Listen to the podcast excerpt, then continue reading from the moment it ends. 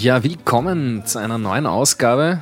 Endlich, nach, nach langem, wieder mal ähm, äh, unsere dritte Ausgabe jetzt. Äh, heute soll sich alles ein bisschen, äh, ein bisschen mit mehr Vorbereitung, wie, wie immer das Versprechen, ja. Aber ich glaube, heute werden wir es ein bisschen einhalten können. Und heute mal mit, mit wirklich mit vorbereitetem Thema. Es soll gehen um Energie. Und äh, ja, bei mir heute wieder zu Gast äh, der Elias. Hallo, grüß dich. Hallo, danke. Ich bin froh, hier zu sein. Und ich bin froh, auch den Max hier zu haben. Ja, hallo Max. Ja, hallo, und ich bin froh, dass wir endlich anfangen können. Ja, wir hatten Die Vorbereitungen ziehen sich ja immer hin, aber es hat alles seinen Preis. ja, das muss, muss, es soll alles eingestellt und alles, alles ja funktionierend sein, sonst, sonst, äh, wenn wir hier nicht aufnehmen und dann alles von Ja, und- vorne beginnen und- müssen, ist auch nicht lustig. Dann ist natürlich der Dominik auch noch da, Ja, danke schön. Wie unser immer. großer Organisator. Ja, der Präorganisator. Gut.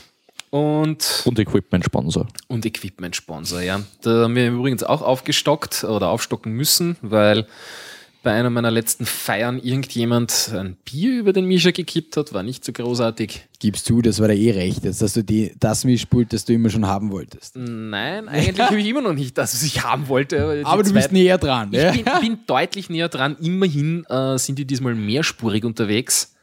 Ähm, was, so was, geil. Was sind da? Ja, also, ihr werdet es nicht hören und äh, ich- meine zwei Ja, wenn Mitstreiter ihr es nicht hört, dann ist es gut. Richtig, ja. Nein, aber da lässt sich einfach in der Post-Production wesentlich mehr machen. Ne? Naja, gut. Ähm, wir haben jetzt gesagt, dass ich heute mal den Start mache, weil ich zufälligerweise gerade bei einem internationalen Wettbewerb von PP teilnehme. Wieder mal, ja, wie auch letztes Jahr. Und da geht es halt genau um Energie und Energieersparnis für Energieunternehmen bis zum Jahr 2025. Und wir haben uns gedacht, das ist ein guter Anfang und an dem quasi von dem Thema weg können wir dann weiter reden. Und zwar, ähm, also so Key Facts sind halt äh, der Stromverbrauch der Europäischen Union mit 3.100.000 Gigawattstunden pro Jahr. Und äh, naja, das ist halt wirklich eine Menge Strom. Und Gelinde ausgedrückt, ja. ja, und wenn man da ein paar Prozent einsparen kann, ist das gleich extrem viel. Ja, du kannst gleich einmal in Deutschland noch ein, zwei Atomkraftwerke mehr abdrehen. Ja, locker, locker. Und da gibt es halt verschiedene Ansätze, um, um Energie zu sparen. Und äh, was wir in unserem Projekt quasi als Hauptthema haben, ist, dass wir sagen, Supraleiter. Es, Supraleiter gibt es natürlich schon seit längerem, aber die haben halt bisher immer das Problem gehabt, dass man sie sehr stark kühlen hat müssen und der Kühlvorgang natürlich auch eine Menge Energie frisst. Und jetzt gibt es aber eine Idee für einen neuen Supraleiter, und zwar Kupfer in einatomiger Schicht, der bei Raumtemperatur schon supraleitend ist. Und unser Projekt für PP haben wir eben darauf aufgebaut, dass wir gesagt haben, bis 2025 ist es realistisch, dass man so einen Supraleiter hat und den auch zu, sagen wir mal, halbwegs einem Preis einsetzen kann. Und ähm, ja, da gibt es mehrere Dinge, wo das extreme Ersparnisse bringen könnte. Das eine wären jetzt zum Beispiel Computerchips. Also wenn du jetzt nur die wichtigsten Komponenten von einem PC mit Supraleiter ausstatten würdest, hättest du viel weniger Wärmeentwicklung und, ähm, und natürlich auch viel geringeren Stromverbrauch. Ja, und gleich auch einmal deutlich höhere Geschwindigkeiten, wahrscheinlich auch in der Verarbeitung, Ja, wahrscheinlich auch. könnte ich mir vorstellen. Plus, ich meine, wenn, ich- wenn man den Gedanken ein bisschen weiterspinnt äh, und sich überlegt, ja, wenn das Material in fast allen Komponenten eingesetzt werden könnte im Computer, habe ich ja unter Anführungszeichen fast schon ein Perpetuum mobile. Stecke ich einmal Energie rein und kann ewig lang damit. Ja. Ich meine, natürlich gilt das nicht für den Bildschirm und Natürlich nicht. gewisse andere Komponenten, aber es wird auf jeden Fall den Energieverbrauch deutlich verringern. Ja, da könnte man dann sowas einbauen wie in diese, diese automatischen äh, Uhren, ne? Laptop ein bisschen hin und her bewegen und schon rennt er wieder ein paar Stunden. Ich, also ich war bei uns auf Schüttel der die Festplatte. Genau. Na, Ich war, also extra für unser Projekt war ich auf der Uni am Elektrotechnikinstitut, um mir da ähm, naja, entsprechende Werte einzuholen, weil mir selbst jetzt ein bisschen das Wissen fehlt. Und wir sind drauf gekommen, dass eine, eine Firma wie PP zum Beispiel, also so in der Größenordnung, in etwa 4,5 Millionen Euro pro Jahr einfach nur an Energie, die von Computern verbraucht werden, einsparen könnte. Ich meine, 4,5 Millionen ist jetzt für so eine große Firma nicht die Welt, aber es ist doch einiges an Geld und das kann man besser anderweitig benutzen. Und ähm, ein anderer Punkt, den, den wir hineingenommen haben in unser Projekt, äh, sind Offshore-Windparks. Die sind ja langsam im Kommen, weil am Meer hast immer einen Wind und da zahlt sich natürlich wesentlich mehr aus an, als an Land und du hast auch nicht das Problem, dass sich die Anwohner über, über den etwaigen Lärm beschweren, beziehungsweise ähm, dass sie sagen, die Landschaft wird verschandelt oder so, weil ein Windpark, der, sagen wir jetzt, 150 Kilometer von der Küste entfernt ist, den sieht man ja vom Festland kaum noch. Ja. Na, ich glaube, die, äh, da, da, äh, gibt es ja mathematisch, lässt sich das ja beschreiben, wo du dann nichts mehr siehst hinterm Horizont. Und ich glaube, das liegt, liegt irgendwo bei äh, 20 Seemeilen. Das stimmt aber nicht für Windräder, weil Windräder ja extrem hoch sind. Also wir reden da von, sage ich mal, 40, 50 Meter Höhe. Ja, Mehr, vor allem die, mehr, mehr, mehr. Gerade die Okay. Offshore-Anlagen sind ziemlich hoch, das stimmt. Ja, Das also heißt, die sieht man schon ziemlich weit. mittlerweile werden schon, also gerade in der Windenergie hat es jetzt so einen Wandel gegeben. Also die, die, die Windräder in den 70er Jahren sind ja noch aus Alu und, äh, und äh, tiefgezogenem Stahl eben gefertigt worden. Danach ist man auf Glasfaser umgestiegen und mittlerweile werden die, die Windräderblätter schon aus, aus Carbon gefertigt und da können schon einzelne, einzelne Blätter bis zu 120 Meter lang werden. Also von den größten Bis zu Anlagen. deppert, ja. Ja. Gut. So genau habe ich mich nicht informiert, aber Ja, wir ja. sind da eben äh, in einem Projekt drinnen, äh, das Clean Sky, äh, Clean Sky Projekt, äh, ein EU-gefördertes Projekt bei uns am Lehrstuhl. Das wird eben durch so ein Konsortium eben finanziert, wo äh, verschiedene Windkrafthersteller, verschiedene Universitäten, große Konzerne wie Siemens und so weiter auch eben an Bord sind und, äh, und kleine Hersteller von, von Einzelkomponenten für Windräder zum Beispiel. Und da geht es eben um die, um die Effizienzsteigerung und die Entwicklung von, von neuen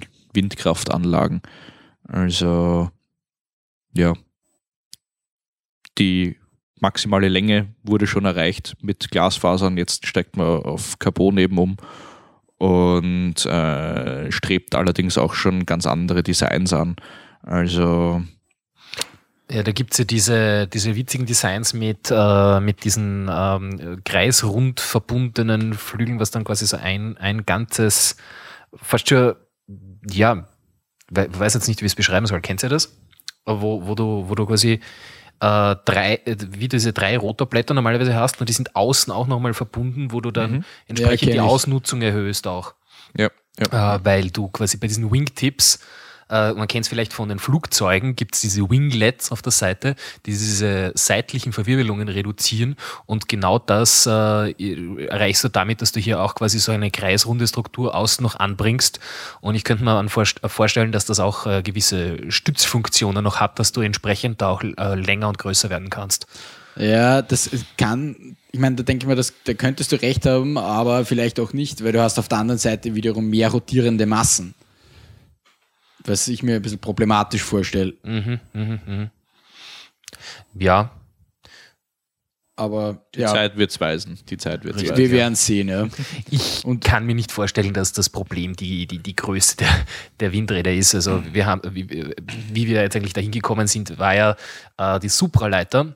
Genau, und äh, dass eigentlich das das große Problem ist, äh, die Energie, die dort draußen erzeugt wird, äh, dann möglichst ohne Verluste und, und ordentlich äh, an Land zu bringen.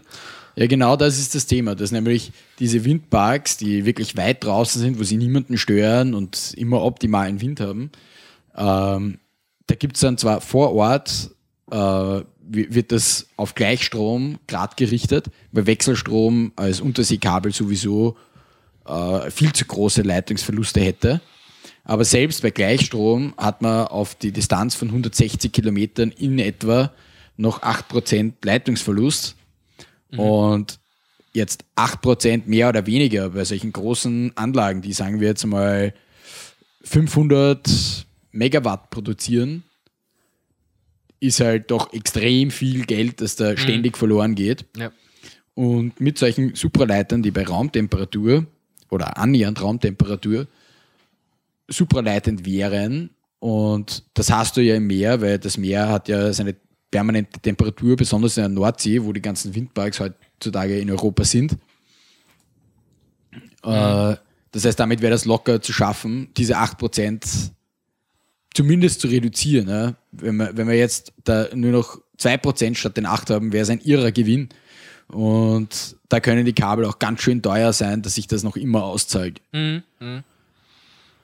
Und ähm, was wir als, als dritten Punkt mehr oder weniger bei Supraleitern haben, was in der Zukunft mal extrem viel bringen könnte, wäre bei Kernfusion. Äh, mit Kernfusion ist es halt so, dass sich das momentan mh, funktioniert so nicht so richtig, weil es halt irrsinnig schwierig ist, dieses äh, Magnetfeld aufrecht zu erhalten, dass das Plasma in der Schwebe hält, weil das Plasma so heiß ist, also um zu reagieren, dass sobald es eine Wand berühren würde, wird es so weit abkühlen, dass es nicht mehr funktionieren tät.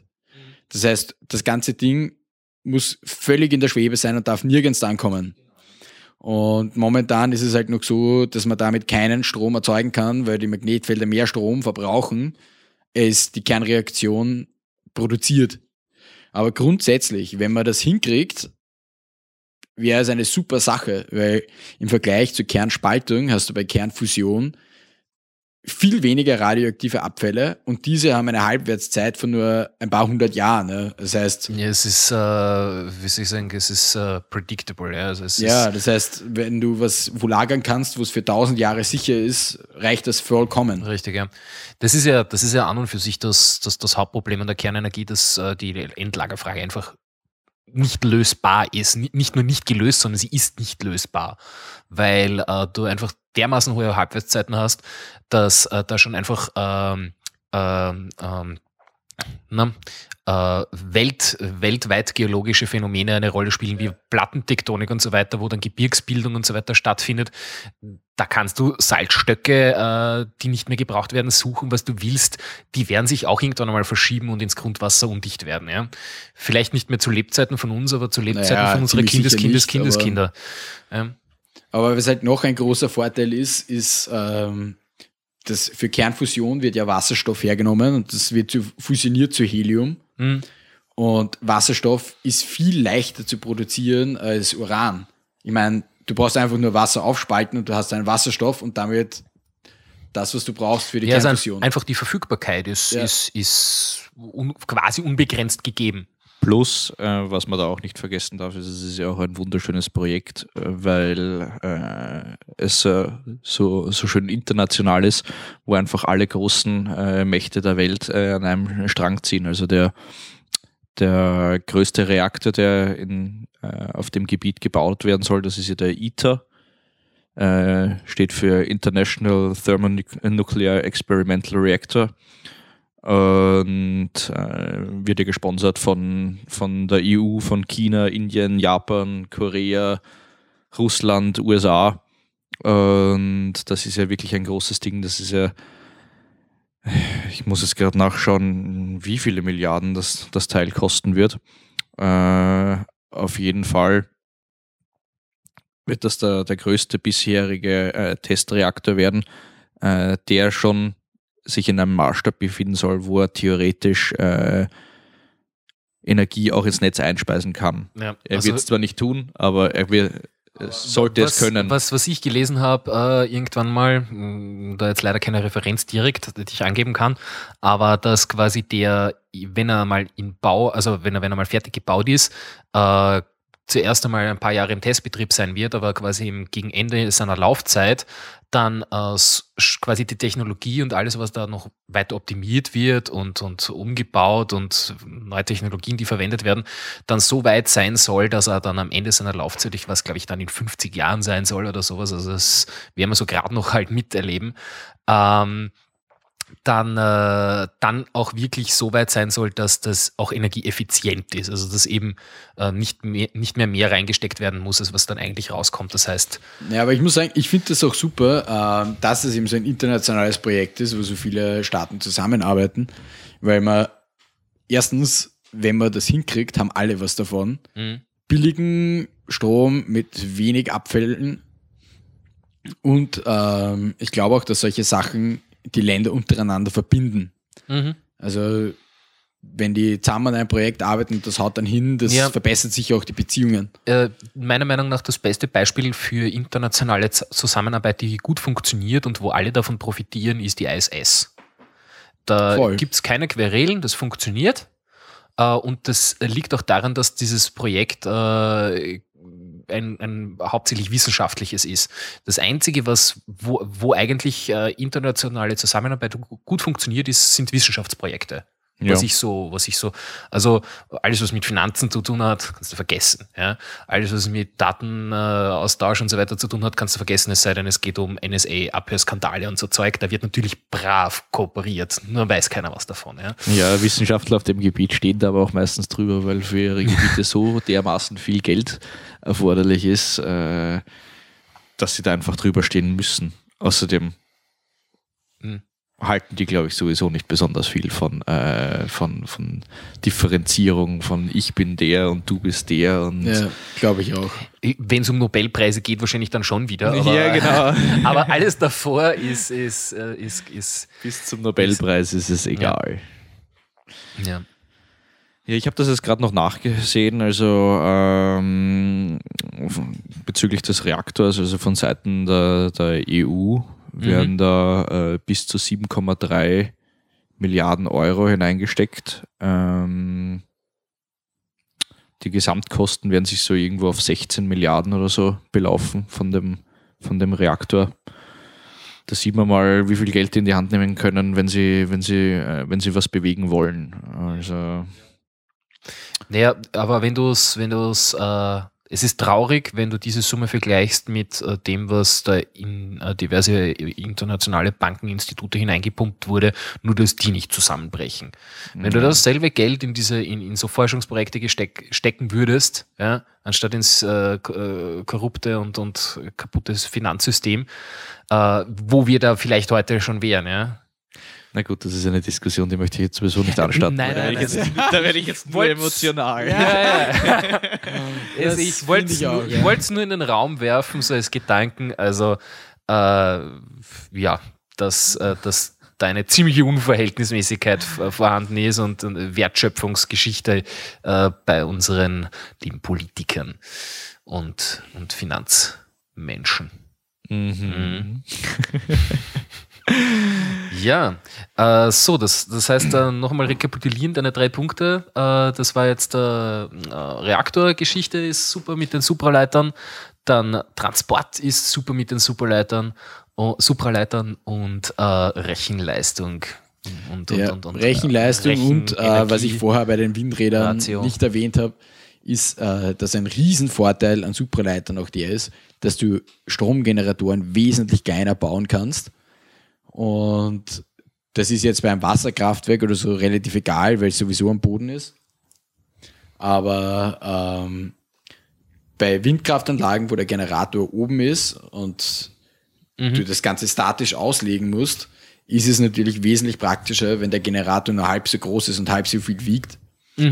Dann fällt auch die Dimensionierung vom ganzen Windkraftwerk wesentlich leichter aus und du brauchst weniger, hast weniger Kosten beim Aufbau. Ja. So, weil da jetzt eh gerade kurz eine Pause ist, also du kannst ruhig, also die, die Nähe ist nicht das Problem. Das Problem ist, ist, ist die Aussprache. Wenn du die ganze Zeit machst, dann äh, ist, ist es, es ist witzig, ja. Die totale Rede! Grüß Gott zum Podcast. Und den Schatten mit der Schnitzel und mit der Sauerkraut. Wenn jemand den großen Diktator kennt. Äh, ah, ich weiß schon, Charlie. Charlie Chaplin.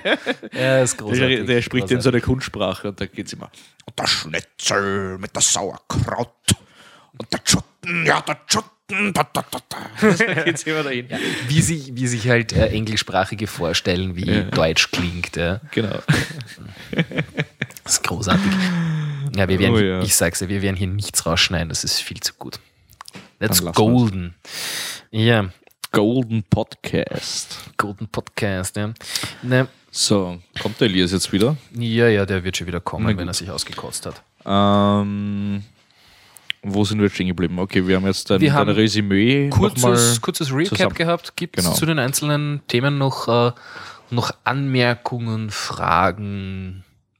Naja, mich, ich finde es ja nur sehr interessant, wie die ähm, wie das, wie das Ganze da äh, angesetzt ist. Ich meine, euer das Ziel ist ja äh, Tele Technologien einzuführen äh, oder vorzustellen, die realistischerweise bis 2025 eingeführt werden könnten. Ja.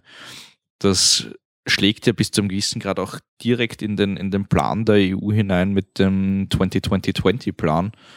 Äh, Wieso 2020 ich komme schon dazu. Und zwar, der ist in den 90er Jahren äh, eben aufgesetzt worden. Und zwar bis 2020 soll äh, der CO2-Ausstoß äh, in der EU um 20, Pro- äh, um 20 Prozent gesenkt werden im Vergleich zu 1990. Die Energieeffizienz soll sich um 20 Prozent erhöhen. Und der, der Ausbau der erneuerbaren Energien äh, im Vergleich zum Gesamtvolumen, was wir an Energie brauchen, soll auf 20 Prozent ausgebaut werden. Deswegen der 2020-20-Plan. Und ja, finde ich nur sehr interessant, weil würde mich interessieren, ob da von, äh, von dem, von dem BP-Wettbewerb da auch äh, Geld von Seiten der EU zur Verfügung gestellt wird. Na, das glaube ich nicht. Also, soweit ich weiß, ist es äh, rein PP intern und das hat mehr den Zweck, mh, mehr oder weniger Talente zu suchen. Fähige und kreative Leute Genau. zu finden. Ja. Und es ist jetzt auch, äh, es geht jetzt nicht um Wahnsinnssummen. Ja. Ich meine, für einen Studenten ist es toll, wenn man da weiterkommt und man gewinnt ein bisschen Geld, aber es ist jetzt kein Vermögen. Und ich muss sagen, ich mache da persönlich in erster Linie deswegen mit, weil ich solche Wettbewerbe gern mache. Und ich weiß nicht, ich finde es einfach cool. Ja, ich denke mal, so ganz, ganz nette Abwechslung zum Studienalltag und es schaut auch noch was dabei raus, wenn es Ja. funktioniert. Ne? Also letztes Jahr für die, für unsere Zuhörer, habe ich es mit meinem Team ins Halbfinale geschafft. Und letztes Jahr ist es um Personentransport 2030 gegangen. Und dieses Jahr habe ich mir gedacht, ich probiere es wieder mit einem neuen Team. Und mein persönliches Ziel ist es jetzt ins Finale zu kommen. Das wäre sehr cool. Und wenn ich gewinne, das wäre überhaupt das Nonplusultra, aber wir werden eh sehen. Nee, wir haben ja auch gesehen. Die Konkurrenz schläft nicht. Äh, ja, beziehungsweise die Konkurrenz ist Englisch. Ja. Äh, Im wahrsten Sinne des Wortes. Ich glaube, was, was war das letztes Jahr? Irgendwie zehn Teams dann im Halbfinale. Elf Teams, Ja, also von zwölf, wir waren das einzige nicht englische Team. ja. Also da sieht man mal. ähm, Bravo! ja, Und ne, für unsere Zuhörer, wir sind aus Leoben von der Montano. Ja, ja. Ja, ja. das wird rausgeschnitten. Nein, nein, nein. Wir, wir, wir, wir, wir, schneiden hier nicht wirklich was. Es, es, es, es, gibt, es gibt nur, äh, es wird nur wahrscheinlich eine zweite Version geben mit, mit, mit Post- und Pre-Show. Die werden wir machen. Mal schauen. Mal, die werden wir dann verkaufen. Ja, Genau, genau. ja genau. also mit, den Muss ganzen so mit, mit dem ganzen Insiderwissen. Ja. Die Also Special Wahnsinn. Features. Wir über noch, äh, die, die, die, die, wir haben ja die, die totalen Insider hier sitzen, ja, also so aus der, die aus der Forschung und äh, Wissenschaft und Technik kommen, ja, und da irgendwelche Firmengeheimnisse von BP ausplaudern können oder Gib Ui. zu, Max, du weißt doch genau, wie das rennt mit diesen, mit diesen Windrädern, ja, und, und, und, und was für Technologien da noch in der Hinterhand sind, ne? Ja, und den Sollbruchstellen, die zurzeit einbaut. Ja. Die geplante Obsoleszenz, ja.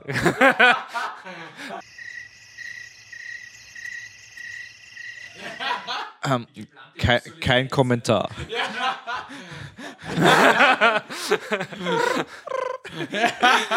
Und dann wieder Grillenzirm, genau.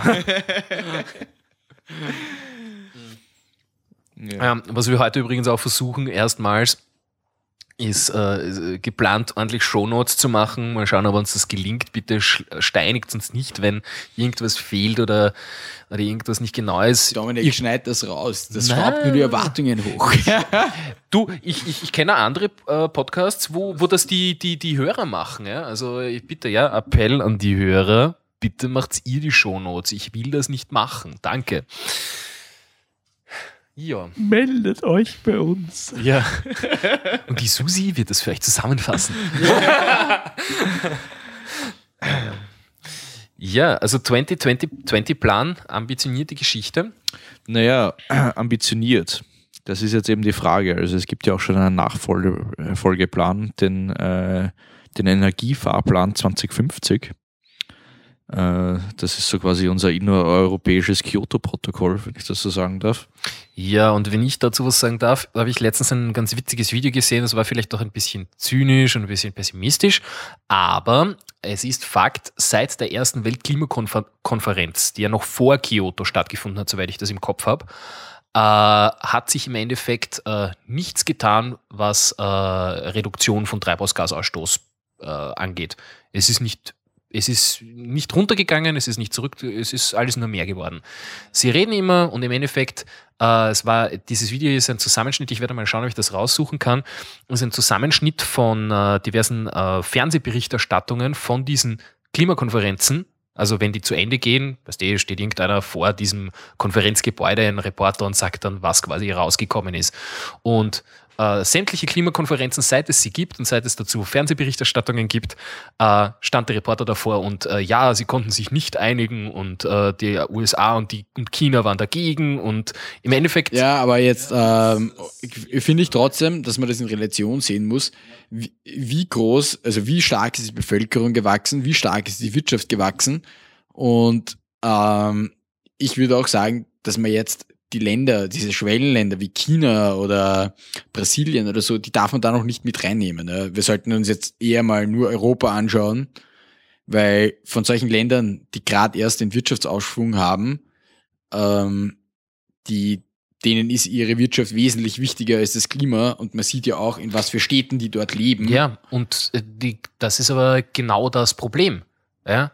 Du kannst nicht sagen, ja, die kann man jetzt nicht reinnehmen, weil die sind ja so arm. Ja? Die, genau die musst du eben mit reinnehmen. Weil wenn die Ja, jetzt quasi aber die nicht. scheißen auf deine Meinung.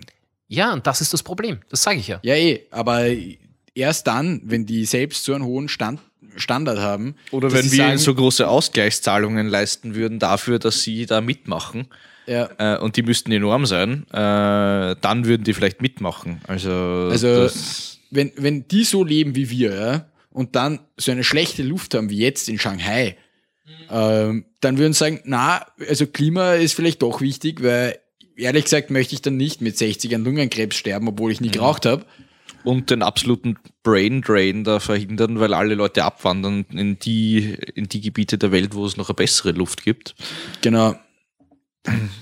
Also Ja. ich glaube, erst dann werden diese Länder wirklich mitmachen. Da wollte ich aber vorher jetzt auch noch was dazu sagen bezüglich der, ähm, bezüglich der Effizienz und der, äh, der, der, der, der Ziele, die, die gesteckt wurden und was jetzt damit passiert ist. Äh, Ganz so, glaube ich, stimmt das ja auch wieder nicht, dass, äh, dass sich nichts getan hat.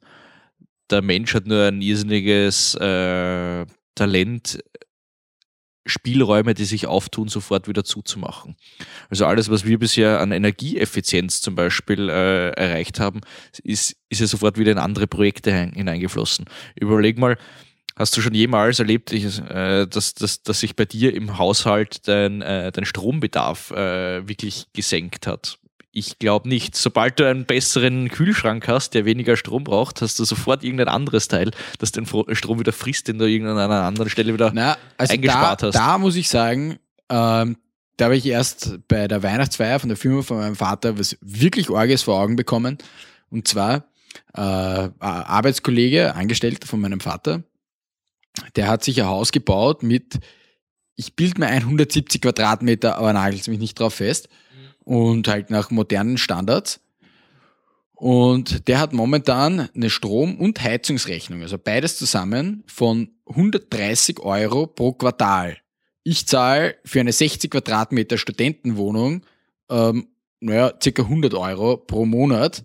Und das sind aber 60 und nicht 170 Quadratmeter. Also ich finde, Wärmedämmung ist, also macht extrem viel aus. Da gebe ich dir recht, aber äh, wo man das zum Beispiel sehr gut sieht, diesen, äh, diesen äh, quasi Technologiefortschritt, der dann sofort aufgefressen wird von anderen Dingen, ist, äh, ist die, Auto, äh, die Autoindustrie. Es wird irrsinnig viel Gewicht eingespart, es wird irrsinnig viel äh, an Leistung zugelegt, was, was, was wird im Endeffekt mit dieser Einsparung gemacht. Es wird nicht äh, quasi auf, äh, auf die Spriteinsparung und so weiter, sondern im Endeffekt packen sie immer mehr Elektronik in die Autos, sie packen immer mehr Komfort in die Autos. Inzwischen gibt es Massagesitze mit Lüftung, Heizung äh, und äh, keine Die Ahnung. Autos wiegen dann trotzdem das Dreifache. Richtig. Sie wiegen genau dasselbe wie vorher, es ist nur mehr Komfort drinnen. Ja? Von Golf 1 auf Golf 6 hat sich das Gewicht beinahe verdoppelt. Also bei, äh, bei gleichzeitiger Spritersparnis. Also an der Stelle muss ich wieder ein bisschen posen. Wir haben jetzt gerade äh, den Staatspreis bekommen fürs Kultprojekt. Car Ultra Light Technology heißt es. In Zusammenarbeit mit der Magna und noch mit anderen Industriepartnern, der FACC und so weiter und so weiter. Und ähm, da ist einfach mal darum gegangen zu zeigen, was ist denn möglich jetzt. Äh, so, das Auto ist so in der, in der Klasse von, äh, von einem Polo. Äh, wir haben für die die Bodengruppe gebaut und halt Leichtbau bis ins kleinste, äh, bis in die kleinste Pore. Haben einen, äh, einen Motor von, von wie heißen die in der Tata ähm, integriert und den auf Gas umgebaut und das Getriebe eben modifiziert und, äh, und verbessert. Und das, das Auto wiegt so um die 670 Kilogramm in die Richtung und hat einen Verbrauch von drei, drei Normliter Gas pro 100 Kilometer. Das ist ordentlich. Also äh, Gas wird in Kilogramm messen, weil Liter geht bei Gas Das nicht. ist richtig, ja. dann sind Gas es nicht Normliter, sind dann sind es die Kilogramm. Ja. ja. Aber Ja, Ja. Was, ich, was ich zu dem Leichtbau noch sagen möchte, was sich da momentan irrsinnig viel tut in äh, Gewichtseinsparung, ist äh, durch 3D-Printing, weil das momentan ja total boomt. Und es gibt zum Beispiel auch äh, Metall-3D-Printing, ja, wo mit einem Laser quasi in einem Metallpulver äh, quasi gesintert wird, könnte man so sagen. Und äh, da war letztens eine Ausschreibung, ich muss mal schauen, ob ich das irgendwo finde für die Shownotes, äh, Projekt äh, von irgendeiner größeren Firma. Ich weiß jetzt gar nicht, ob es irgendwie amerikanische Regierung war oder ob es irgendeine Firma war. Auf jeden Fall ein bestimmtes Bauteil äh, bei der Aufhängung von äh, den Turbinen äh, quasi zu optimieren für 3D-Printing. Und die haben da eine Einsparung, ich müsste es jetzt wirklich raussuchen, das wäre interessant eigentlich. Während du das raussuchst, möchte ich noch kurz was äh, dazu sagen, ähm, zwecks Energieeinsparung und so, Max. Mhm. Und zwar, äh, weil du gemeint hast, die ganze Energieeinsparung und so wird dann in, äh, in anderer Weise verbraucht. Äh, das stimmt zwar zum Teil, aber das beste Beispiel finde ich ist jetzt, wie meine Eltern Studenten waren, haben sie einen VW Käfer gehabt mit 36 PS und der hat 12 Liter Benzin auf 100 Kilometer braucht. Ja. Jetzt haben meine Eltern einen BMW ähm, X3 mit 330 PS und Klimaanlage und GPS und wirklich allem Pipapo. Und der verbraucht im Schnitt 10 Liter, wiegt aber garantiert das Doppelte. Ja. Also insofern finde ich, dass sich doch einiges getan hat. Ja, na, natürlich, natürlich. Äh, der, der Verbrauch ist gesunken bei, bei gleichzeitiger wahrscheinlich Verdoppelung, Verdreifachung vom Gewicht. Ja, nahezu Verzehnfachung der, der PS-Anzahl. Natürlich, natürlich, da, da hat sich natürlich viel getan, aber wenn man sich überlegt, wie viel, äh, wie wenig wir jetzt verbrauchen könnten, wenn wir äh, von, den, von unseren Ansprüchen her auch nur annähernd irgendwo in dem Bereich wären, wie wir damals waren, dann ja, hätten wir kaum einen Verbrauch. Also ja, da, das stimmt. Aber es ist halt. ich, ich verstehe es natürlich, ich bin ja selber genauso, ich will ja auch Komfort haben, ja. Nämlich das äh, selbst gar nicht, gar nicht außen vor. Äh, nur es ist halt irgendwie auch traurig zu sehen. Aber sei es wie es sei. Ich bin auch gerade noch auf der Suche nach einem 3D-Printer, da habe ich nämlich so ein, so ein geiles Projekt auf Kickstarter gefunden. Das ist mir jetzt leider nicht mehr.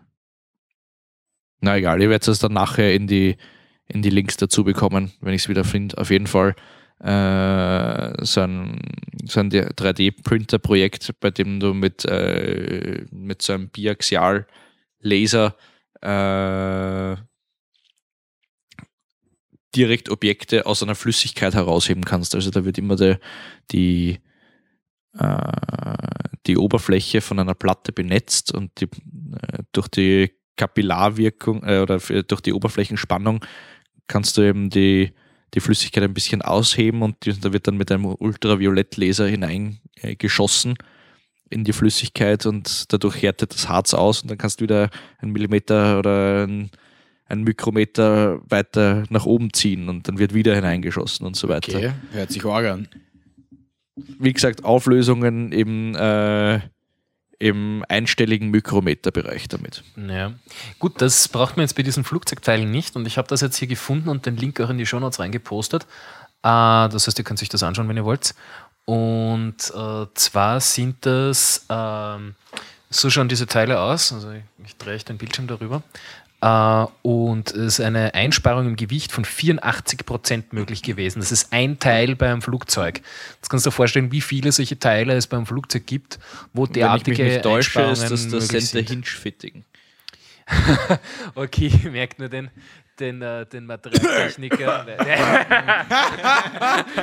den Materialtechniker, der wahrscheinlich äh, sämtliche Flugzeugteile, wo man optimieren kann, Nein, schon nein, mal nein, nein, gesehen nein, hat. aber ich, ich kenne ein ähnliches, äh, ich kenne ein ähnliches Teil und das, äh, das Ding. Äh, Und so sah es vorher aus. Ja. Ja. Das Teil erinnert mich sehr stark an das Center Hinge Fitting. Das ist so ein, ähm, das ist eine Anbindung zwischen, zwischen äh, dem Flügel und der, und der Bremsklappe. Äh, die ist natürlich extrem belastet beim, beim Landen. Und unser Projektpartner hat da eben auch. ja, und das war Finger eben eine Ausschreibung von General Electric, die eben, also die, wie wir, wie der geneigte Hörer vielleicht hört, äh, weiß, äh, viel so Flugzeugantriebe äh, Antriebe baut, also die Turbinen sind, äh, sind sehr viel von General Electric. Ja, Turbine, da, das bringt mich eh auch wieder zurück zur Energie. Und zwar, ähm, ihr habt das sicher auch schon gehört, die, die neuesten Gaskraftwerke sind ja wahnsinnig effektiv. Also, wo du eine Turbine hast, wo das Gas verbrannt wird und damit Strom erzeugt wird und dann die Heißluft, also die Abluft aus der Turbine nochmal dazu verwendet wird, um eine Dampfturbine zu betreiben.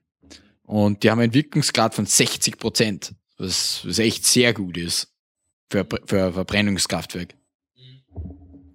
Ja, das stimmt allerdings. Ich meine, ich glaube, wir haben ja mal darüber geredet mit dem, wie heißt der nochmal, der Maschinenbauer, der, Gerzkauf. ja genau. Ja. Also, dass die, die, die normalen Verbrennungsmotoren ja so im Bereich von 35 Prozent oder so liegen. Ja. Und dass eigentlich die, der Großteil der, der Effizienzsteigerung bei, bei den Automobilen ja eigentlich nur mehr über die Getriebe und so weiter geht. Ja. Überall, wo man Reibung noch minimieren kann, wird das getan. Insofern wäre es ja vielleicht direkt interessant, in Autos in Zukunft Gasturbinen einzubauen, mit denen äh. Ja, dann kann man schneller fahren. Na, mit denen Strom zu erzeugen Hey, und damit dann Elektromotoren äh, Motoren Aber wisst ihr, anzutreiben. was mir gerade Geiles einfällt? Ja. Wir sollten den Gerzkauf mal daher einladen. Ja, das wäre schon lustig. Du gerne. Ich bin immer für, für interessante Gäste zu haben. Ja? Also ein Mikrofon hätten wir ja noch und müsste ich nur noch einen weiteren Mikrofonständer organisieren. Das wäre nämlich echt cool.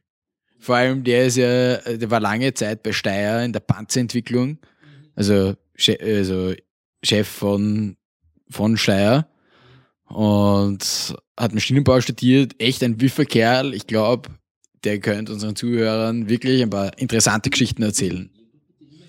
Ja, also allgemein, ja. Und äh, was das angeht, äh, gibt es ja sowieso noch eine interessante Entwicklung, äh, kleine Kooperation mit, mit, mit Overclockers.at, die da in Aussicht steht, wo wir ein paar so Technologiethemen einmal beleuchten werden, äh, wo ich allerdings bei denen in die Redaktion fahren werde dann und äh, dort äh, den Podcast aufzeichnen. Äh, da haben wir quasi einen Konferenzraum für uns.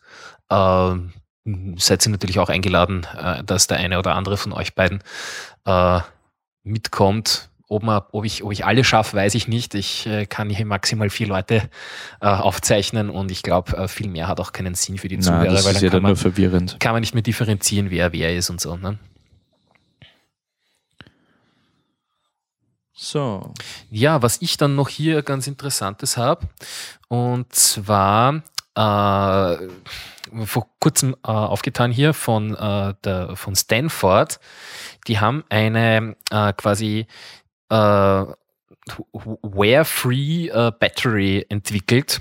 Auf äh, ba- ba- basierend auf äh, Nanotechnologie, wo sie mit, ähm, warte mal, dass ich das hier richtig habe, Kupferkristallen, also das ist, äh, das ist quasi das Derivat von, von, von Graphen, äh, äh, umgelegt auf Kupfer, äh, damit äh, Elektroden für, für Lithium-Ionen-Batterien machen, äh, die, die, keine, die keine Abnutzungserscheinungen mehr haben. Weil derzeit ist es so, dass bei den Lithium-Ionen-Batterien hast du ja immer noch eine, eine, eine Elektrode, also es ist ja aus, aus, sind zwei Teile, ja. Einmal das, der Lithium-Ionen-Teil und einmal die Elektrode, die da dazwischen ist quasi dann noch. Ne? Und äh, das im Endeffekt, das, das, der Lithium-Ionen-Teil würde relativ lang oder quasi ewig halten. Und das Einzige, was sich irgendwann auflöst, ist äh, eben die, äh, die Kupferelektrode. Und äh, die haben jetzt einen äh, quasi einen Fortschritt gemacht, was äh, Kupfer angeht, äh, diese Kupferelektroden mit, äh, mit einer speziellen Nanostruktur, also eben so ähnlich wie die, äh, wie die Graphen-Geschichte, die dann, äh, die dann äh, dadurch, dass die so äh, schön angeordnet ist und so exakt und genau, ähm, die Elektronen besser auf und, äh, aufnehmen und abgeben kann und dadurch äh, quasi äh, nicht mehr, ja, also keine, keine Abnutzungserscheinungen mehr hat. Das heißt, die Batterie wird nie schlechter. Das ist ja derzeit auch Wäre noch eine, traumhaft. es wäre traumhaft, ja. Ich st- stelle den Link auch noch mal rein. Ich habe jetzt den, da ist ein bisschen Zeit, äh, ein bisschen Zeit vergangen, seitdem ich den Artikel gelesen habe. Also ganz habe ich es jetzt nicht mehr im Kopf, aber so im, das ist im, im, im Grunde das. Man kann es dann hier noch einmal nachlesen. So, kurze Zwischenfrage, Männer. Wer von euch braucht noch ein Bier? Also inzwischen wäre ich so weit, dass ich ein Bier möchte. Detto. Ja. Gut, äh, dann werden wir hier kurz einmal eine Pause einlegen und äh, ein bisschen, bisschen Musik spielen. Ich hoffe, das ist im Sinne des, äh, im Sinne des, äh, des Musikanten hier. Äh, und zwar äh, gleich einmal vorher noch erwähnen, wer das, wer das hier ist. Und zwar, der Mensch heißt Brangatang und äh, ist Wahlösterreicher, kommt ursprünglich aus Los Angeles und macht ganz nette Electronic Music, die äh, ich vor kurzem auf Soundcloud gefunden habe. Ähm, ich habe noch nicht das Feedback von ihm soweit, dass, äh, ob ich das hier verwenden darf. Ich gehe mal davon aus, äh, dass Soundcloud hier relativ äh, in die Richtung Creative Commons geht und dass er nichts dagegen hat, wenn ich hier seine Musik verbreite. Und in diesem Sinne äh, spielen wir hier mal kurz Musik ein. Viel Spaß damit.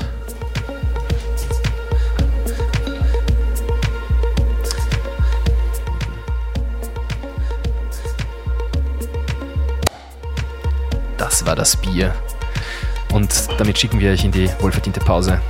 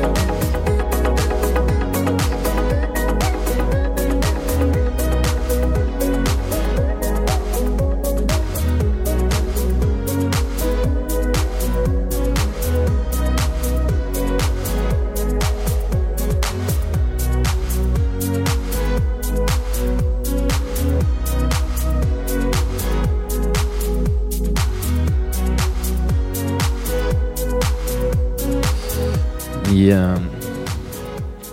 Ja, und äh, das war jetzt äh, noch einmal Video die Wiederholung äh, River Star Nobody's Fool auch von Brangatang.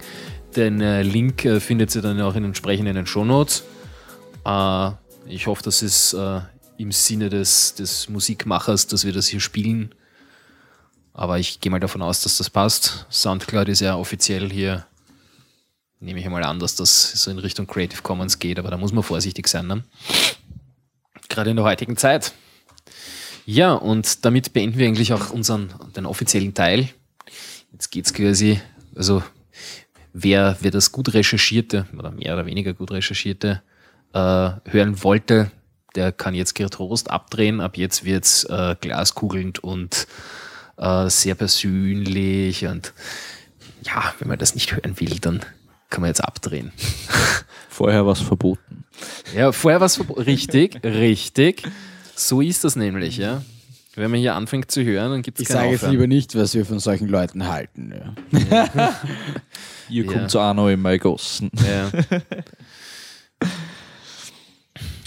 Gut. Ähm, ja, dann starte ich gleich mal los. Bin ja ein kleiner Geek, ja. kein Geheimnis. Andere auch. Gell, Dominik? Ja, Yes, ich bin kein Nerd. ich weiß nicht, wie du drauf kommst. Ich sitze hier mit einem, mit, mit, mit, mit einem äh, Convertible Lenovo Notebook, einem 27 Zoll Monitor und einem fancy Mixer, ja. Und äh, Keine du Anzeichen bezeichnest mich als nerdig und geek. Ich weiß nicht, was du hast. Nerd ist eh super. Warte kurz, da habe ich äh, so eine, so eine. Ach Gott, na, wo ist denn der Ja, Scheißdreck bitte, gell, äh, YouTube-Einspielungen willkommen, gell? Ja, ja, in- kommen eh gleich, In, kommen eh in, gleich, in dem kommen eh Teil, gleich. äh, Ah, äh, weißt du, das ist wie ein, wie ein Joint, wir geben hier das Kabel weiter. Ich, ich habe gerade genuckelt, ja, jetzt sagst du. Verdammt, ich finde es nicht. Das war so ein geiler Facebook-Post äh, zum Thema Nerds. Aber egal, ich finde ihn noch und der kommt dort auch. Noch. Ja, bitte, machen wir das. Ähm, ja, Eli? Ähm, naja, ich meine, da wir jetzt quasi in der offenen Session sind, äh, habe ich mir gedacht, ich könnte vielleicht einen Witz erzählen. Ich bin mir nicht sicher, ob ich ihn euch schon erzählt habe. Wieso atmest du so ein, Dominik? Nein, nichts, nichts, nichts, hey, nichts. das, ist nicht immer scheiße. Nein, nein, nein, nein, nein. Da- Das ist nur für mich die Marke nachher ab hier schneiden. Ja. Da wo ich so mache das, das sehe ich dann auf meinen, auf meinen Balken da und Du meinst so das Zischen dann? Ja, ja, das, das, das, sieht, das, sieht, sieht man den fetten Ausschlag. Ja. Ui, der Okay. fetter Ausschlag, Alter. Gut, also ich sollte mal das besser gut sein. Ja. Gut. Also, äh, Geologe, äh, Geophysicist, was ist das auf Deutsch? Geophysiker. Geophysiker, genau. Äh, und der Erdingenieur sitzen zusammen im Raum mit dem Chef. Und der Chef fragt halt, ja, Leute, was ist 2 mal 2?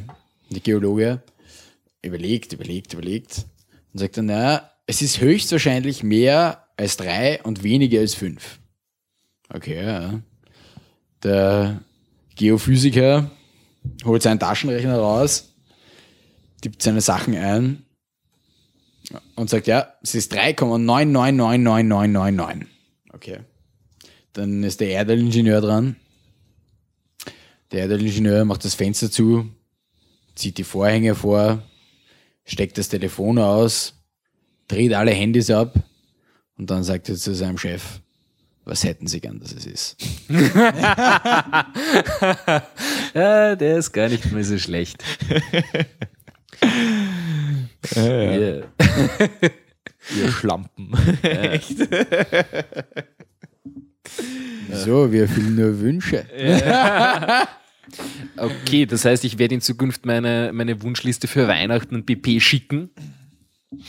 Die machen dann sämtliche Vorhänge zu und sagen so, okay, und wie viele Autos davon wollen sie? Ja. Wie viele Audis wollen sie? Das Problem ist nur, die Ölfirmen sind nie billig. Inwiefern? Also ich würde sagen, das sind Nobelschlampen. Ja. Nobelschlampen, okay. Edelnutten sozusagen. Ja. Ja, also ist, ihr merkt schon, ja, das ist hier der Not Safe for Work Teil, ja. Also Gut. Jetzt, fang, jetzt starte ich nochmal an. äh, ja, Ich bin ja ein Geek. So. Brauchst du jetzt das Kabel? ah, naja, äh, wir können ja, können wir auch, wir können ja keine bewegten Bilder übertragen, oder? Nein, das, da- das, das müssen wir verlinken dann. Na eben, das verlinkt man lieber, ja, sonst. Ja, Ah, sonst. nee, weiß, nimmt, nimmt man da audiomäßig irgendwas mit von dem oder ist das äh, wirklich rein visueller Content? naja, Moment. Äh, Wenn es audiomäßig halbwegs lohnt, dann machen wir es einfach und Ja, die Leute können man- sich dann das dazu aufdrehen. Man kann ja, man kann sie ja mal probieren. Also bitte, man, man findet den Link, Max, bitte den Link in die Shownotes, ja. Ja, und zwar, also einmal ein bisschen, ein bisschen zur, äh, zur Erklärung. Oder weißt du was? Hau den Link in die Shownotes und ich mache das hier im Big Screen. Dann können wir es alle sehen. Genau. Weil sonst haben wir da ein So. Problem, dann gibst mir das Kabel wieder. Nein, jetzt habe ich es gerade erst bekommen. Ja, haus, haus bitte in das, ins, ins Google Doc. Ist schon drinnen. No Stress, Mann. Jojo, no stress, eh. Also, der Raspberry Pi, falls Leute noch nicht von ihm gehört haben, dann sollten sie sich ja mal um ihn umsehen. Wo das. Der, Ah, das da. Genau. Ein Minicomputer äh, von der Cambridge University entwickelt für Studenten und alle, die, die gerne basteln. äh, Kostenpunkt für einen- Raspberry Pi der neuesten Generation, also Modell B, ähm, kostet jetzt 31 Euro. Hat einen ARM-Prozessor drauf, äh, Version 6 mit 700 Megahertz, ist leicht zu übertakten. Ganz kurz, äh, die Versionen. Version B hast du jetzt gesagt. Wie viele Versionen gibt es? Was, was, was ist Version A und Version B unterscheiden sich eigentlich nur in der Stärke von ihrem Prozessor Mhm. und äh, die Version B hat doppelt so viel Arbeitsspeicher. Also die erste okay. Version hat 250, äh, 256 MB RAM gehabt und die hat halt jetzt äh? Ja. Was, was war der preisliche Unterschied? äh, derzeit ist der preisliche Unterschied, ich glaube, 10 Euro oder so. Okay, das heißt, man will die B-Version. Man will die B-Version. Wie gesagt, das ist sehr, ein sehr, sehr günstiges Teil. Spielt eigentlich alle Stückeln, hat zwei USB-Anschlüsse, hat einen HDMI-Port, äh, einen Ethernet-Port, einen, einen Port, wo man ganz, einen ganz normalen Display-Port, wo man Röhrenbildschirme anstecken kann, äh, zwei Parallelports, äh, um, um Kamerasysteme an, anzustecken, gibt es auch äh, dedi äh, de dedizierte äh, Kamerasysteme dafür. Und das Schöne daran ist dann, es gibt noch äh, Analogpins, die direkt ins System hinein verlinkt Ähm, sind. was sind Analogpins? Analogpins, da kann man direkt elektrische Signale anschließen und die dann am Gerät selber auslesen. Also es sind, gibt- sind, das, sind das diese Dinge hier? ja, genau, das sind die da hinten. Genau, genau, genau. hinten. Die da links hinten. Ihr schaut Und- sich dann einfach die Bilder an. Und die, das Coole daran ist, dass du damit dann einfach alles machen kannst. Du kannst dort, äh, du kannst dort Temperatursensoren anschließen, du kannst dort Audiosensoren anschließen, du kannst, äh, kannst, kannst Sensoren anschließen, die äh, die Farben erkennen, du kannst aber auch ähm, Motoren anschließen und die dann damit steuern. Also es gibt äh, für einen Raspberry Pi gibt es ja unendlich viel Software mittlerweile die du über einfach über einen SD-Karten-Slot auf das Ding eben bekommst. Also der bootet dann von der SD-Karte. Ich persönlich verwende ihn gerade als Media Center bei mir äh, zu Hause. Also ich habe das äh, XBMC drauf, das Xbox Media Center. Das ist so eine, so eine Erweiterung für Windows, mit der ich äh, alle Arten von Dateien streamen kann, einen FTP-Server aufsetze, auf den ich von außen zugreifen kann, auf, äh, wo ich sämtliche Mediatheken von sämtlichen Fernsehsendern mit einbinden kann. Und was wir heute am Nachmittag eh schon äh, besprochen haben, wie wir hier aufgebaut haben, äh, das, der große Vorteil von dem Ding ist, äh, dass es sehr gut sich steuern lässt über eine Fernbedienung. Genau, ja. Er hat nämlich auch die Möglichkeit, wenn man über so einen erweiterten HDMI-Port anschließt, also HDMI kennt ihr eh alle äh, für, für Full HD Fernsehen. Da gibt es dann noch äh, andere Ports, die heißen MHL. Das sind so äh, HDMI-Ports, die in beide Richtungen gehen. Das heißt, ich kann direkt mit meiner Fernbedienung von meinem Fernseher den Raspberry Pi steuern. Also als Eingabe. HDMI mit Rückkanal könnte man Ja, genau, sagen. HDMI mit Steuerrückkanal, kann, könnte man dazu sagen. Ist echt extremst geil. Und äh, ja, du kannst den aber auch für dynamische DNS und so weiter aufsetzen, um dann amerikanische Programme zu streamen oder äh, dir Netflix oder Hulu Plus und so weiter hinüberzuziehen. Netflix Sehr geil. Für alle, die gern Serien schauen. Kostenpunkt, ich glaube, 8 Euro im Monat oder so. Mhm. Und du hast alle Serien, die du dir nur vorstellen kannst. Das heißt also quasi Inklusive. Äh, die Set-Top-Box, Set-Top, Set-Top-Box, dass ich es rausbringe, für den geneigten Bastler und Programmierer, Genau. der ein bisschen Zeit reinstecken will und dann für sehr wenig Geld sehr viel äh, rausholen kann Genau. eigentlich. Und das, was ich euch hier eigentlich zeigen will, ist äh, ein Bastler, der sich aus, äh, aus vielen Raspberry Pis eine Serverfarm gemacht hat. Also einen, einen äh, wie heißt's, äh, ein Multicore-Rechner mit Also im Endeffekt ein, äh, ein, ein, ein kleiner Cluster aus, Genau. äh, aus Raspberry Pis. Ja, wobei, also wenn ich mir das anschaue, ich meine, rentiert sich das noch? Ich meine, gibt es da nicht Lösungen, die sinnvoller sind? Nein, also du kannst nicht so viel Rechenleistung für so wenig Geld bekommen wie bei dem Teil. Okay. Es sind 32 Raspberry Pis zu je äh, 35 Euro. Die ganzen LEDs, die er eingebaut hat, Spielerei. Die ganzen, äh, die ganze Kühlung, die er rundherum gebaut hat, auch Spielerei. Äh, aber 32 Kerne übertaktet auf je 1 Gigahertz. Also du hast dann 32 Gigahertz. Ja. äh, mit, äh, mit 16 Gigabyte RAM inkludiert, so billig kannst du nicht so viel Rechenleistung Naja, und vor allem in, in äh, so billig Ja, und in so kleinem Gehäuse nämlich auch noch. Auf der Ja? anderen Seite, ähm, was haben die für einen Stromverbrauch? Einen viel geringeren als jeden Computer, den du hast, äh, den du findest. Ein Raspberry Pi hat im Vollbetrieb, also Volllastbetrieb, hat er 3,5 Watt Stromverbrauch. Okay, Also da- das ist wirklich gering. Das Ja. mal 32, das ist ja ein, äh, ein, ein, ein Standard, Des Standard Desktop. Oh Gott, ich kriege heute nichts raus. ist das ein Bier jetzt? Standard. Ja. Prost auf das hin. Du brauchst es ja nicht rauskriegen, Hauptsache du kriegst es rein. Zum Wohl. Ja. Nein, ein, ein, ein Standard-Desktop-Rechner, da ich es rauskriege, äh, hat auch ungefähr so viel Watt. Also wenn es so, ja, vielleicht ein bisschen weniger, aber Ja. ein potenter, aber überhaupt nicht in, in, in, in, in, der, in der Größenordnung jetzt äh, von, von der Rechenleistung natürlich auch. Ja. Was, hast du gerade gesagt 3,5 Watt? Was? Ja, 3,5 Watt mal 32. Mal 32? Achso, Ja, damit kommst du ungefähr auf das, was so ein normaler Desktop-Rechner einfach braucht. Was? 32 mal 3? 100? Naja, das, nein, eigentlich ist das sogar deutlich weniger als ein normaler Desktop-Rechner Ja. braucht. Das ist ungefähr in der, in der Größenordnung von so einem Laptop. Mhm. Laptops brauchen ja auch nicht viel Watt, weil sonst würden die ja nicht, nicht lange auf Akku laufen. Ja, auf jeden Fall saugeiles Teil. Äh, den hat sich ein Student gebaut, ähm, um eben Simulationen anzustarten. Die, äh, die Software, um das ganze Ding zu betreiben, ist natürlich auch frei erhältlich. Und ja, Ja. Es, es sind im Endeffekt ja alles Linux-Derivate und da gibt es auch sehr viel schon vorgefertigt, wo man gibt, nicht viel Win tun muss, oder? gibt auch Windows CE-Versionen, die drauf laufen. Also grundsätzlich bist du da relativ Wer will frei. denn das? Ja. Ja, wer, will denn das? Was das ist ist die andere Windows? Denn, du CE. musst das Die ist Compact Edition. Äh, richtig, genau, das ist die Abkürzung. Das ist, äh, ist früher auf diesen, diesen, äh, diesen HP äh, Smart äh, PDAs da gelaufen, irgendwie, wie die, was die, das mit Stifteingabe, was, was wir vor, Ah, okay. vor Smartphones hatten, könnte man so sagen. Also, ja, ziemlicher Scheiß. Äh, ja, äh, schon eher. Ja.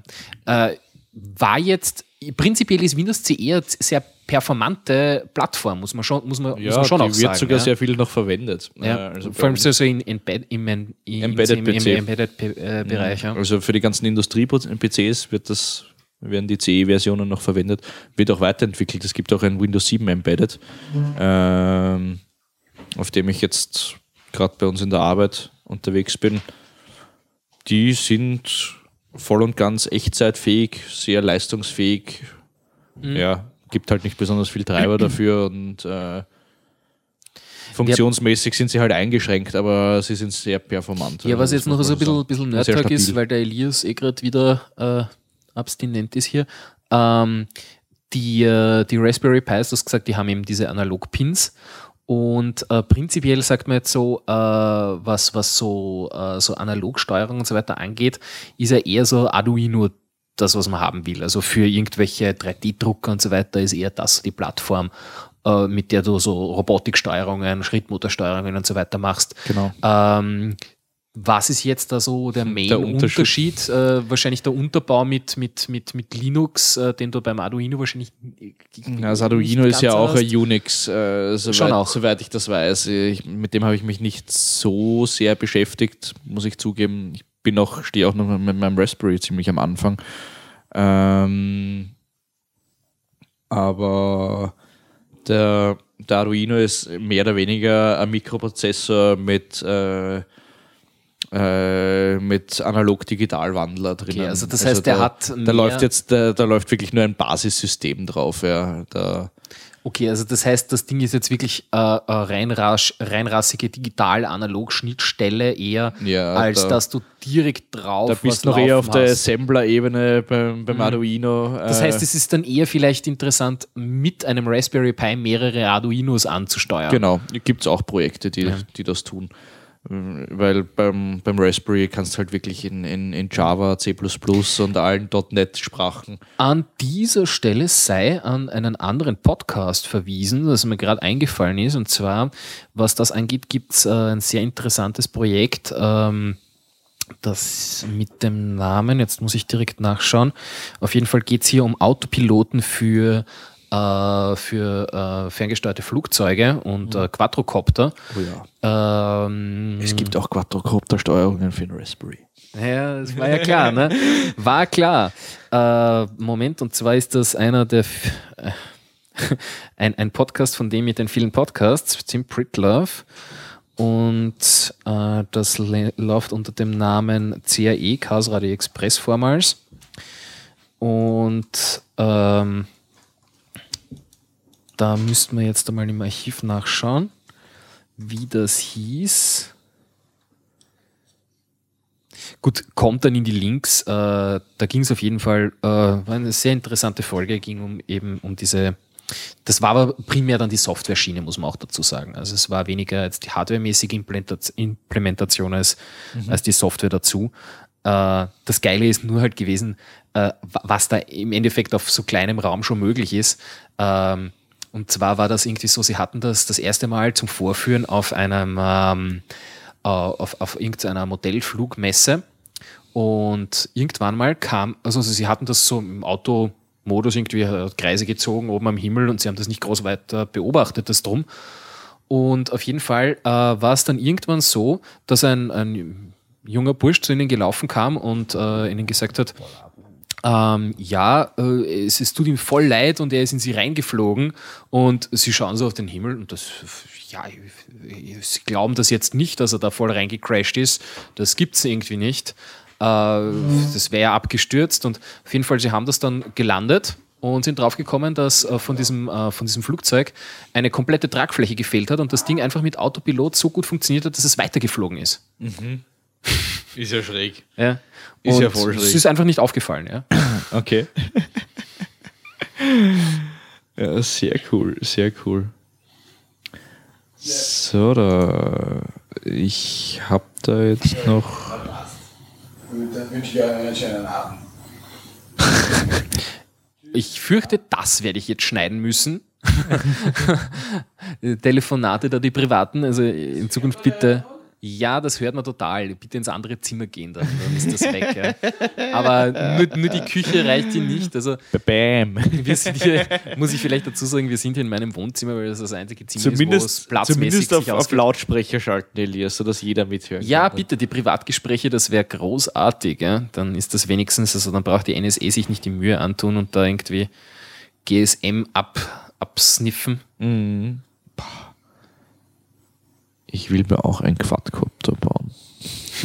Bauen, wirklich selbst? Also quasi also mit einem Bausatz oder wirklich sagen, okay, ich kaufe mir einen Raspberry Pi, ein bisschen Structure kaufen und vier Genau. Rotoren und das alles selber, selber verkabeln. Genau, genau. So stelle ich mir das eher schon vor. Also die mühsame Variante für den, für den, für Die den nerd- die für, nerdige für, Variante. für den geneigten Bastler. ja, genau. naja, eh keine Zeit dafür. Ja.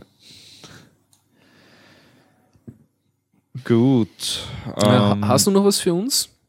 an der Stelle jetzt nicht. Äh, Ah. kannst du ja mal. Ich habe es gefunden. Das ist Chaos Radio Nummer 187 äh, und das Pro Projekt heißt Paparazzi. Okay. Wie, äh, also ein sehr treffender Name, muss ich dazu sagen. Ähm, Projekt, äh, die, Aufzeichnung war von 2011. Podcast dauert einen, äh, dreiviertel Stunden, ist aber absolut hö hörenswert. Also wir werden das entsprechend verlinken. Können Sie Ge- Privatgespräche aus dem Podcast lassen? Das wäre ganz nett, ja. Geh, wieso denn? Ja, nein, es ist schön, wenn du nichts dagegen hast, ein Privatleben in der Öffentlichkeit auszubreiten. Ich schon. Geht sie nachher auch wichsen? Was heißt nachher? Ich mache das gerade. Ach so, das sind die Flecken am Mikrofon. Haben wir Mikrofon getauscht. Zwischenzeit. Ich kann eh sagen, was ich will. Er schneidet alles raus. Ja, das ist es eben. Ich schneide nichts, weil ich bin zu faul dazu. Ups. Vergesst es, war nur ein Scherz. Ich, ich sage immer, nur- ich, ich sage immer nur, ich schneide. Ja? Ich mache das garantiert nicht. Nein, nur das, was notwendig ist, was einfach technisch Okay, jetzt äh, müssten wir was ist. sagen, damit er schneiden muss. Irgendwas Nein, bitte politisch nicht. total inkorrekt. Aber- Also das ist mir wiederum wurscht. Okay, also Dominik ist ein rassistischer Er hasst Wir natürlich nicht. Wir sind extrem liberal. Ich glaube, du wurdest gerade gemutet. Wa- Was wir vorher drauf gekommen sind, was nichts bringt. Ja. Weil Achso, hoppala, meine- du wirst dann gemutet. Ja, So ja, diese, diese scheiß Software da irgendwie, ich kann hier auf dem Mixer muten, was ich will. Ich muss das irgendwann einmal noch ja, herausfinden. finden wir jetzt noch eine Mucke? Ja, wenn ich das Naja, ist eh ein Cover, oder? Sind alles, schon, sind ja. alles Cover. Die Frage ist, müssen wir da nicht dann trotzdem ähm, Abgabe zahlen? Ich Nein, glaube ich nicht. Naja, doch. Bei Es Covers? ist, nicht. ähm, naja, es ist so, ähm, dazu eine ganz witzige Und was ist, Geschichte. wenn sie schlecht singt? die Qualität interessiert hier nicht. Das ist leider so, ja. Nein, aber das glaube ich ehrlich gesagt nicht. Nein, nein, pass auf, schau her. Äh, ganz interessante Geschichte. Und zwar, ähm, man kommt aus Deutschland. Das ist die Frage, wie, inwiefern das übertragbar ist vom, von der Rechtssituation auf Österreich. In Österreich ist eh alles wurscht. Das wiederum ist richtig. Ja. Es, äh, vor allem die Behörde, die dafür zuständig ist, sitzt in Wien. Das ist wieder noch einmal noch mehr wurscht. Ähm, na, und zwar in Deutschland war das so, äh, hat eine Kindergartengruppe Weihnachtslieder zu Weihnachten aufgeführt für gemeinnützige Geschichten. Ha, genau, das war's. Die haben äh, Spenden gesammelt. Und äh, sobald du irgendwie Kapital draus schlägst und seien es Spenden, dann musst du entsprechende Abgaben zahlen. Das war's. Wir sind ja hier komplett gemeinnützig, wir verlangen überhaupt kein Geld dafür. Wir stellen das einfach nur ins Netz, von daher wird's wurscht sein. Bam. Ja. Ja, aber ehrlich gesagt, Aber also auf jeden ich kann Fall- mir jetzt nicht vorstellen, äh, dass irgendeine Sängerin sagt, ja, äh, ihr habt Spenden gesammelt, die irgendeinem wohltätigen Zweck zugutekommen und ich verlange jetzt was dafür. Na, ich mein, nein, das nein, musst du nein, einfach nein, nur veröffentlichen und die. Sängerin ist unterm Tisch. Der Sängerin ist das auch wurscht. Äh, Im Endeffekt war das so, die haben äh, mit einem Kindergartenchor, kleine Kinder, äh, vor einem Einkaufszentrum äh, Weihnachtslieder vorgetragen. Klassische Weihnachtslieder. Ja, es wird schon gleich dumper, äh, Gut, aber auf die leise keiner Schnee. Recht. Doch, da gibt es auch Rechte. Rechte drauf. Nein. Jawohl, sicher. Nein, das ist bei uns 70 Jahre und diese ganzen alten Lieder sind älter als 70 Jahre. Okay, was war sie? Vielleicht haben sie, äh, haben sie, haben sie irgendwas von Bam gesungen. Ich weiß es nicht. Ja. Auf jeden Fall war es so, dass dann irgendwie einen Monat später oder was an den Kindergarten äh, von der sogenannten GEMA, das ist die Rechteverwertungsgesellschaft in Deutschland. Bei uns heißt die, oh Gott, wie heißen die wieder bei uns? Ist ja völlig egal. Auf jeden Fall in Deutschland heißt sie GEMA und kam von denen ein Brief, sie hätten gerne, ein marginaler Betrag, 16 Euro, glaube ich, waren es. Ja. Nachforderung dafür, dass die dort aufgetreten sind und urheberrechtlich geschütztes Material performt haben. Auch wenn es kleine Kinder waren, auch wenn das nicht gut war, das ist ihnen völlig egal. Also ich sag nur, so, solche Formen nimmt das an. Man muss vorsichtig sein. Ja? Ich glaube jetzt nicht, dass wir ein Problem damit haben, wenn die Lehre hier irgendwas singt, egal wie gut oder schlecht oder wie auch immer. Ja? Äh, sicher kein Problem. Ja, das ja? wäre ein Witz, dann könntest du auch nirgends mehr Karaoke aufführen. ja, das ist wieder was anderes. Da zahlt ja der entsprechende Lokalinhaber dann äh, äh, GEMA-Abgabe. So ist es nicht. In je, jedes Etablissement, das Musik spielt und sei es ein Zahnarzt, der einen Radio laufen hat, muss, genau, jetzt ist mir eingefallen, AKM-Abgabe. AKM, AKM. AKM heißt es bei uns. Äh, AKM-Abgabe zahlen. Da gab es abstruse Sachen, wo eben ein äh, äh, Sprechstundenhilfe beim Zahnarzt äh, Radio laufen hatte, Ö3 im Hintergrund. Und irgendwann einmal kam dann eine Nachforderung von 11.000 Euro, weil die jahrelang da keine Abgaben gezahlt haben, weil sie es nicht wussten, ganz einfach. Und äh, irgendwie ist das aufgekommen, keine Ahnung, war jemand von der AKM bei denen ein Kunde, ich weiß es nicht. Äh, auf jeden Fall hatten die dann eine Mordsnachforderung. Alter, dem würde ich den falschen Zahn reißen. Ja. ja, vorher noch eine Rechtsschutzversicherung zulegen und dann zack, geht schon. Ja, der jeder Arzt. Naja, du Kunstfehlerversicherung oder sowas, ne? Ja, brauchst sicher. Ja. Mit schwerer Fahrlässigkeit Mhm. inkludiert. Na, aber ich finde, also ganz ehrlich, Ja, es ist, also ist ich verstehe es ja, äh, wenn, wenn sich die jetzt aufregen, wenn das großartig irgendwo im Fernsehen kommt oder so, aber irgendwo so ein kleiner Scheiß, das ist doch völlig wurscht. Also Ja. ganz ehrlich, wenn ich jetzt der Künstler wäre, Dann können wir ja mal die Caro einladen und zu dem Thema befragen. Ja, Ja, Na- na, aber wenn, wenn ich jetzt ein Künstler wäre und irgendwelche Kinder singen mein Lied nach, um Spenden einzuholen, ja, und dann klagt jemand an, da würde ich, da, da würde ich mich selber in Grund und Boden genieren, weil Ja. das ist du, ganz ja ernsthaft, völlig unnötig. Das ist auch so. Äh, das Problem ist nur, die haben da oft auch keine Handhabe. Das ist ein, es ist ein Riesenthema. Ich verfolge das schon seit längerem. Da können wir uns von mir aus auch einmal des Längeren unterhalten. Da müsste ich dann halt aber äh, entsprechend Referenzen mir raussuchen. Ja, da müssten wir wen beischalten. Eine Freundin von mir Ja, aus New voll. York, die macht Copyright Infringement. Ah, ja. Ist darauf spezialisiert. das wäre cool. Also sprich dieser Arschloch. Und sie spricht Gott sei Dank kein Deutsch, von dem her kann ich sie immer noch einladen. Du, ganz das ernsthaft, also, das hat ja bis zum gewissen Grad ist das ja, ist das ja okay so, ja. Aber dann eben solche Sachen wie ein Kinderchor, der irgendwas aufführt, ähm, das ist halt eben so, ja. Als Künstler, du bist halt bei einer Rechteverwertungsgesellschaft, ja. Wie zum Beispiel in Deutschland der GEMA. Es gibt bis vor kurzem gab es in Deutschland auch nur die GEMA. Und da ging das dann sogar so weit, ähm, dass, äh, dass es die sogenannte GEMA-Vermutung gab. Ja? Denkt man sich jetzt GEMA-Vermutung, was soll das heißen? Ja, und zwar ist das so, es muss nicht einmal gesichert sein, dass der Künstler mit dem jeweiligen Lied äh, in, äh, äh, quasi bei der GEMA vertreten ist, sondern die GEMA vermutet erst einmal, da sie ja die einzige Gesellschaft ist, na, der ist sicher bei uns. Und schickt einmal eine Geldforderung. Und du bist dann in der Beweispflicht, na, der ist ja nicht bei euch. Ja, das ist eine absolute Frechheit. Ja, es ist eine gehört auf der Frechheit. Stelle abgeschafft. Ja, Ja, das hat sich aber erst abgedreht durch und du wirst das sicher gleich erzählen. Ja, und zwar den Namen habe ich jetzt leider nicht parat gerade. C34, irgendwas, keine Ahnung. Auf jeden Fall haben sich ein paar privat zusammengetan und gesagt haben, das ist eine Frechheit, das ist nicht tragbar. Und im Endeffekt liegt es nur daran, dass es nur diese eine Gesellschaft gibt und die haben jetzt ein Kickstarter-mäßiges Projekt gegründet, äh, Spenden gesammelt und so weiter und äh, jetzt eine neue Rechteverwertungsgesellschaft gegründet, bei der es aber noch so ist, dass, ähm, was ja die GEMA auch nicht vorsieht, dass ein Künstler dabei ist, aber nur mit gewissen Titeln. Das geht nicht. Du kannst entweder dabei sein oder nicht. Ja? Und es ist teilweise sogar so, dass äh, die GEMA-Datenbank dermaßen schleißig gewartet oder geführt wird, dass äh, Künstler ihre Titel da drinnen haben, die dann nach Jahren irgendwann wieder rausnehmen und die GEMA das einfach irgendwie ja, vergisst oder, oder keine Aufzeichnungen drüber hat und dann trotzdem nach wie vor Forderungen für diese Titel stellt, obwohl die gar nicht mehr in der Ja, Datenbank gut. sind. Aber ganz ehrlich, also da gehört die GEMA sowas von Strich und, na, Strich und Faden verklagt.